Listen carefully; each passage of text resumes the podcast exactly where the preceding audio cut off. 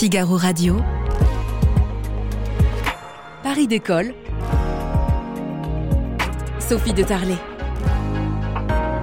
Figaro Radio. Colline Tressac, vous êtes vice-présidente chargée de l'enseignement supérieur à l'Association nationale des étudiants en médecine, l'ANEMF, fameuse. Bonjour. Bonjour.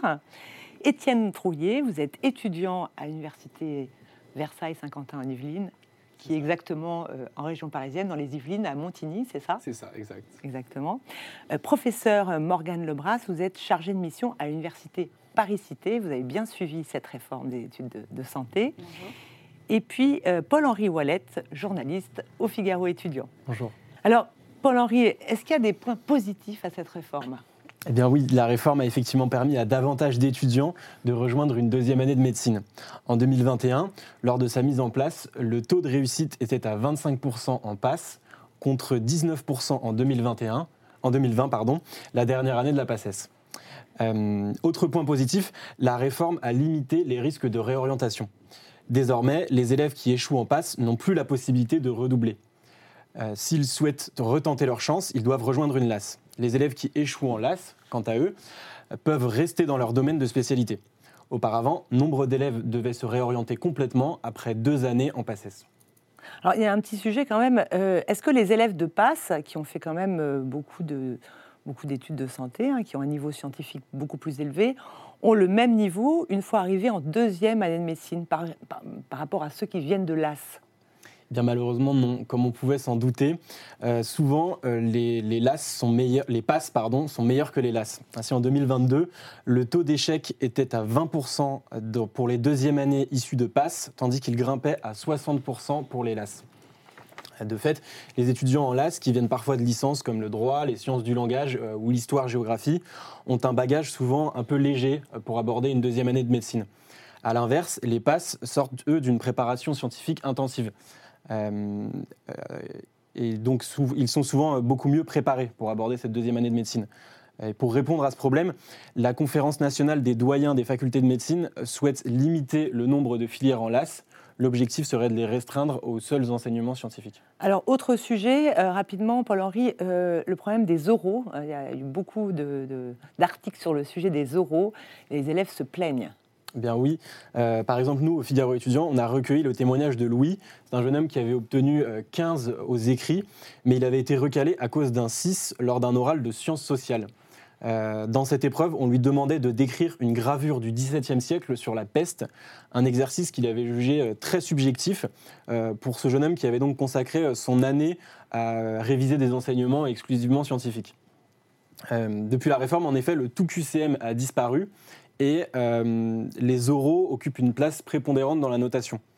Ceux qui euh, euh, ont de très bons résultats peuvent passer la, barre d'admission directement, mais pour les autres, ils doivent passer par l'oral et souvent les sujets de ces entretiens ne sont pas en, en- en lien directement avec ce qu'ils ont pu étudier tout au long de l'année.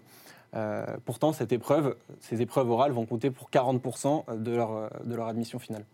Alors, Morgane Lebras, j'aimerais vous voir réagir à, à- à ce qu'on dit sur les réformes, donc les, les points positifs et les points négatifs. Alors, qu'est-ce que vous, quel est votre avis? Bah, pour reprendre effectivement les données de votre collègue, je pense que c'est ce qui était important, c'était de pouvoir euh, vraiment euh, euh, revoir euh, la poursuite d'études des étudiants qui, euh, après deux années de PSS, n'avaient pas euh, de, de possibilité de poursuivre, et pour la majorité d'entre eux, euh, eh bien, repartaient sur par- enfin, l'enseignement parcoursup, on va dire, euh, pour euh, repartir sur une première année universitaire. on, on parlait à l'époque de gâchis humain, je me souviens. Voilà, alors qu'on a fait affaire à des étudiants, que ce soit pour les étudiants de PASS ou des étudiants de LAS, des étudiants qui sont vraiment dédiés à leurs études et qui sont vraiment de bonne, bonne qualité, et de- vraiment engagés. Est-ce que la réforme a arrangé, du coup, à...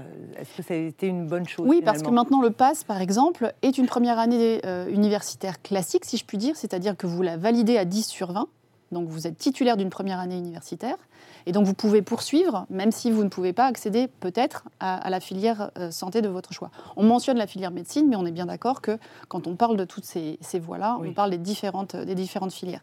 Donc là, un étudiant en PASS peut euh, être amené à être euh, admis en filière pharmacie, médecine ou ouais. Et s'il ne- il souhaitait par exemple odontologie et qu'il ne l'a pas, il peut poursuivre en licence 2 pourvu qu'il ait obtenu le minimum requis de 10 sur 20. Alors, euh, Colline euh, Tressac, euh, quand même, le sujet, c'est de se dire, quand même, c'est assez, lunaire quand on y pense, c'est de se dire qu'on va étudier, on va faire une licence de breton ou de droit et pour être devenir médecin. Donc, est-ce que est-ce que c'est pas un petit peu bizarre? Bah, c'est vrai que le, à premier abord, ça paraît bizarre, mais l'objectif de la réforme, justement, c'était de diversifier les profils étudiants. Et à travers euh, ces licences autres, qu'on appelle euh, souvent euh, mineures ou majeures disciplinaires, euh, on peut intégrer de nouvelles compétences, de nouvelles, euh, de nouvelles connaissances qui pourraient potentiellement servir par la suite. Euh, nous, ce qu'on regrette aujourd'hui, c'est que euh, cet apprentissage supplémentaire en première année ne soit pas poursuivi euh, une fois l'admission en, études de santé, que ce soit dans les, quatre filières médecine, odontologie, pharmacie ou maïotique, et que qu'en fait là, il y aurait potentiellement, par exemple, des, des UE optionnels qui permettraient de continuer l'enseignement de première année et pour vraiment que ça ait un impact sur la suite et pas se limiter à juste la première année.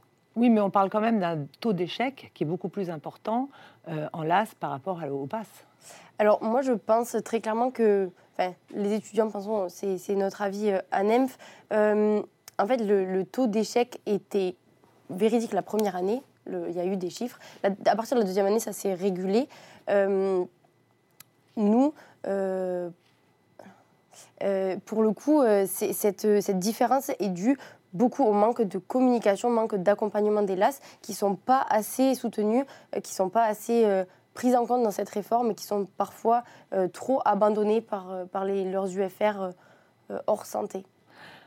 Étienne, vous avez, euh, vous, avez finalement fait partie de, de- des premiers étudiants à, à faire partie de, de cette réforme, à essuyer les plâtres, comme on dit.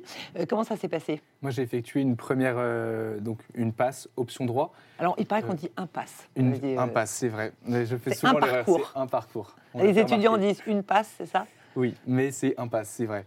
J'ai fait un pass option droit et euh, si on peut reprendre tout à l'heure ce qu'on a dit sur la mineure, j'ai l'impression d'avoir bah, étudié le droit pendant une année aussi, mais d'avoir tout perdu et c'est enfin, un enseignement qui m'a pas servi à grand chose finalement. Mais vous, comme vous étiez en option, vous étiez en passe, Oui. du coup, le droit, c'était quand même une mineure. C'était une mineure. C'est pas comme ceux qui étaient en LAS, si je où eux, pas- ils font, beaucoup, Si beaucoup je de droit. faisais pas partie, euh, nous c'était, euh, on- était 140 normalement. La promo devait être 140. Donc les 70 premiers passent direct et les 70 autres sont en passe l'oral en compétition avec euh, une sélection d'étudiants après. Moi j'étais euh, dans les classements à chaque fois, j'étais jamais dans les 70 premiers, donc je m'attendais à passer l'oral.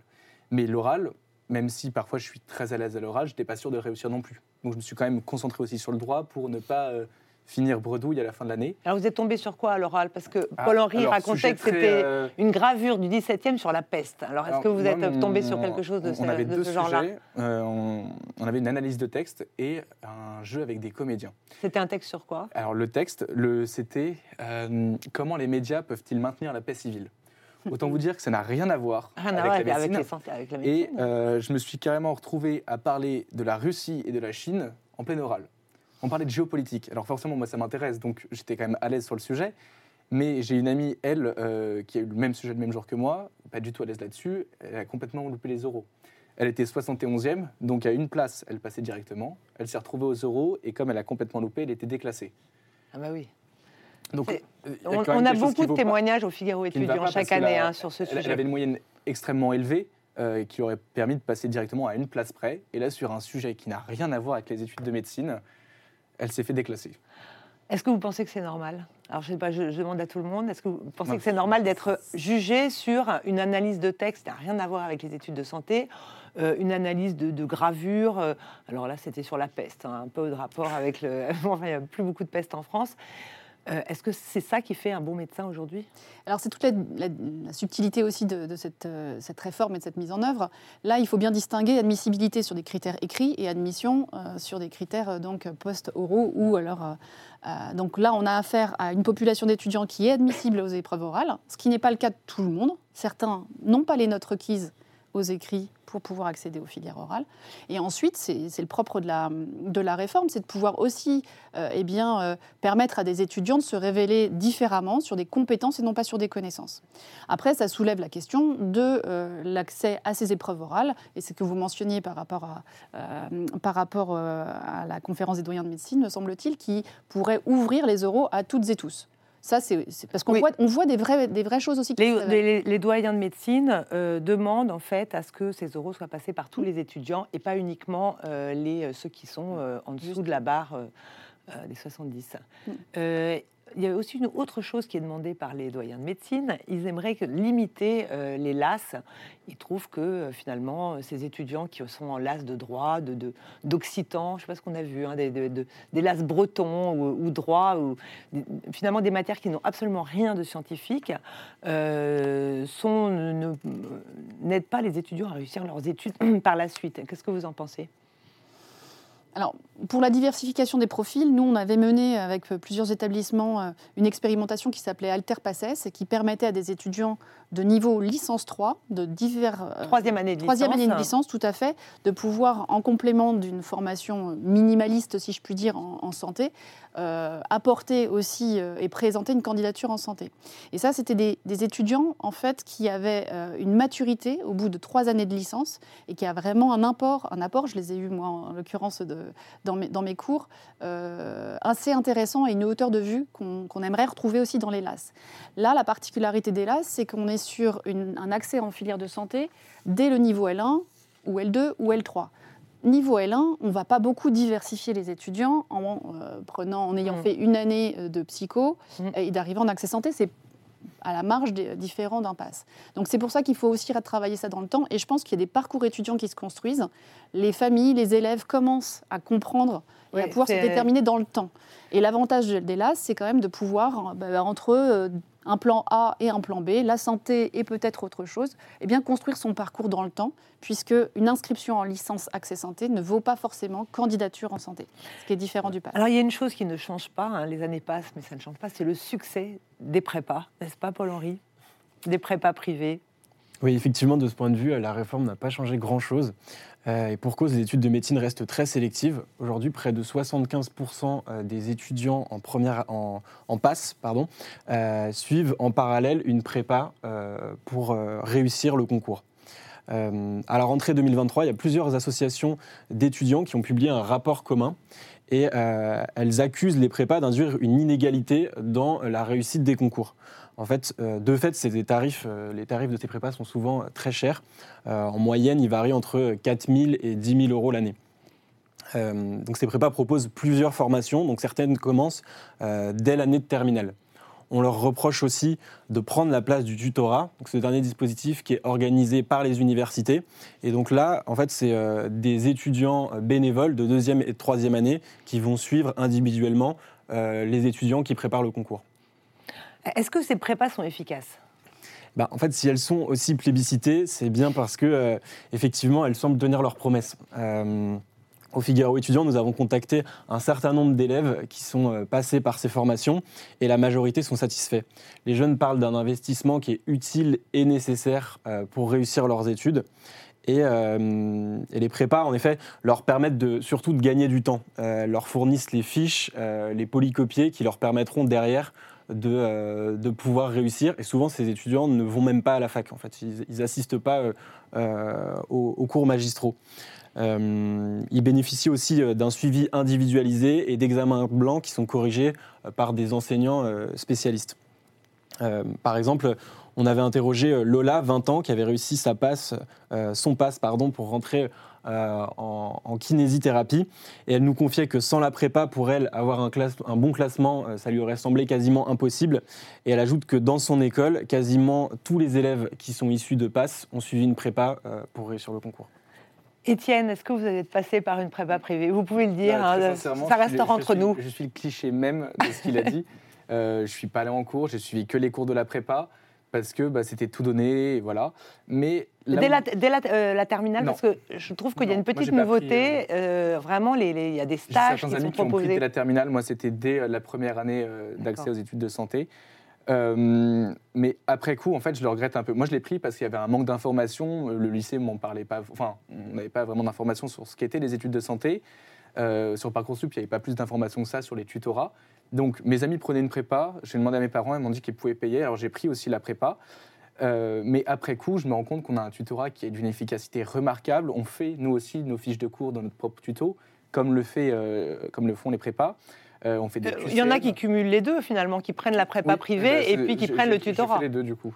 J'allais faire les entraînements parce qu'à la fois j'avais l'entraînement blanc de la prépa, mais l'entraînement blanc aussi du tutorat qui parfois est même plus intéressant parce que là, comme c'est les étudiants qui le font, ils vont mettre les points sur lesquels eux tombaient au concours ou- alors ils avaient du mal à, à retenir. Donc euh, voilà, après coup, euh, je me rends compte que j'aurais pu réussir cette première année. Euh, c'est ce qu'on dit après. Enfin, Non, sincèrement, quand je, re- je regarde tout ce qu'on fait, et la dernière fois, j'ai une, euh, une personne au téléphone qui était intéressée euh, pour faire une première année euh, à l'UVSQ. Elle m'a dit euh, Moi, je n'ai pas la possibilité de payer la prépa. Est-ce que le tutorat suffi- suffit? Et je lui dis très sincèrement Oui. Alors, après coup, moi, si j'avais pu ne pas. Enfin, si j'avais été informé de ça, je serais resté sur le tutorat et. bah, Peut-être que ce ne serait pas passé, mais Ouais. sincèrement, la connaissance est la même. La méthode d'apprentissage n'est peut-être pas exactement pareille, mais les Moi, informations sont les mêmes. Il y a je des trouve QCM il y blancs, a quelque chose d'assez choquant, c'est de voir que les étudiants ne vont même plus en cours. Ça, je l'ai entendu. euh, J'ai encore vu un, un- un parent qui m'a appelé, qui m'a dit bah non, en effet, il n'allait pas en cours. Il allait euh, que, euh, que dans la prépa où on, vraiment on lui mâchait le travail, etc. Est-ce que ça vous choque, Colline Oui, euh, de voir le, le succès? Finalement, la réforme n'a pas changé euh, cet état de fait que les étudiants euh, sont toujours aussi nombreux à aller dans ces prépas privées. Oui, oui, mais c'est quelque chose qui nous désole euh, euh, tous. hein. Enfin, c'est- c'est c'est catastrophique pour l'égalité des chances notamment. Et en fait, il faut bien comprendre que ben, c'est pas parce que c'est payant que c'est mieux. Et on a bien vu avec les, les chiffres cette année dont vous parliez tout à l'heure, on est à 5440 euros d'écart entre quelqu'un qui part en prépa en première année et quelqu'un qui va uniquement au tuto. C'est un coût euh, phénoménal. Ah, mais moi, j'ai des euh, tarifs. euh, là, j'ai quelqu'un qui m'a dit qu'il avait payé entre les stages en terminale euh, et la prépa privée, euh, il en était à 8000 euros. Ça, c'est une moyenne. 5400, c'est à peu près la, La, c'est moyenne, mais ça en peut- en région mais ça peut parisienne, ça monter peut monter plus. très haut. hein. On peut arriver jusqu'à des 8000, 9000. Ouais, 8000, 9000. Et c'est énorme. Et en fait, euh, les tutorats proposent souvent les mêmes services. Euh, y a, les tutorats sont très développés. Et euh, l'avantage qu'on a en plus, enfin, je dis on parce Oui, que mais devant le stress, désolé, on se dit on n'a qu'une chance parce qu'on ne peut plus le redoubler aujourd'hui. Euh, Oui, mais en fait, euh, les, tutos travaillent avec les professeurs des universités, euh, ont les contenus qui sont corrigés par les profs des universités. Souvent, quand ils font des entraînements, c'est revu par les professeurs. En fait, il y a vraiment un accompagnement de l'université et des professeurs qui, vont rédiger les partiels ensuite, qui, participent en fait à la vie du tutorat, ce qui n'est pas le cas en prépa. Et en fait, c'est pas. Enfin, nous trouvons qu'en tout cas, c'est pas un avantage. Oui, parce que c'est quand même injuste. Euh, je vois, par exemple, je compare avec les écoles de commerce. Les écoles de commerce, euh, les banques peuvent vous prêter. Si vous rentrez en école de commerce, on va vous faire un prêt assez, assez, assez facilement, finalement. Mais là, une banque ne va jamais vous prêter d'argent pour aller en prépa, parce qu'elle n'est pas sûre euh, de votre entrée en deuxième année, si je puis dire, de votre réussite au concours. Donc là, il faut que les parents mettent la main à la poche. Et même si les études gratuites sont, sont gratuites par la suite, c'est quand même euh, c'est pas accessible à tout le monde. C'est très compliqué et d'autant plus que souvent quand on rentre en première année, on n'est pas forcément majeur. Euh, tous les gens qui Bah sont oui. nés après septembre n'ont pas forcément 18 ans euh, et les, les, les- les pré-étudiants ne sont pas accordés à des mineurs. Donc en fait, ça, ça limite déjà une certaine partie des étudiants et si les parents derrière n'ont pas, ont pas les moyens pour financer, ben, on se retrouve dans des situations compliquées et, et du coup c'est dommage parce que ça aurait fait des super bons praticiens, des, des très bons étudiants et qui se retrouvent un peu euh, démunis face à, à la concurrence. Quoi. J'ai une question euh, sur euh, les études à l'étranger, parce que c'est un fait, de plus en plus d'étudiants euh, partent euh, en Belgique, mais je le vois aussi en Estonie, en Roumanie, en Espagne, en Italie. Euh, que pensez-vous de ce phénomène?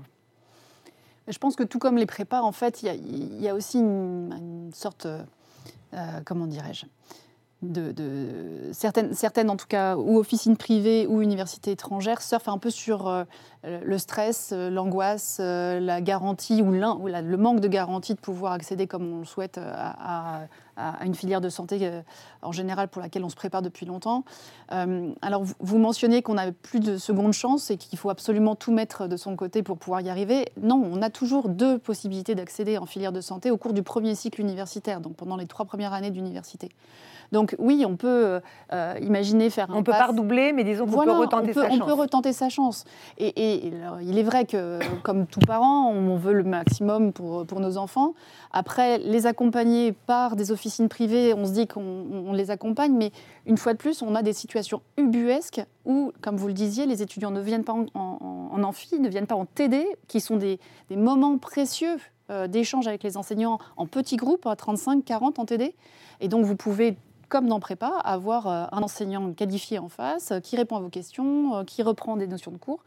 Et, et- et bien évidemment, comme tu, mentionnais, le lien entre les tuteurs et puis, et puis les enseignants. Donc le lien avec l'étranger, c'est, je comprends, il y a des situations individuelles qui sont anxiogènes, mais l'université. Je vois et le beaucoup pour les études de kiné, euh, les études de euh, vétérinaire. euh, euh, on voit beaucoup pour les études de. Alors, il y a, il y a- parfois, il y a des arnaques aussi. hein. Mhm. On, on l'a vu récemment avec euh, euh, des étudiants qui s'étaient fait arnaquer par une fausse université.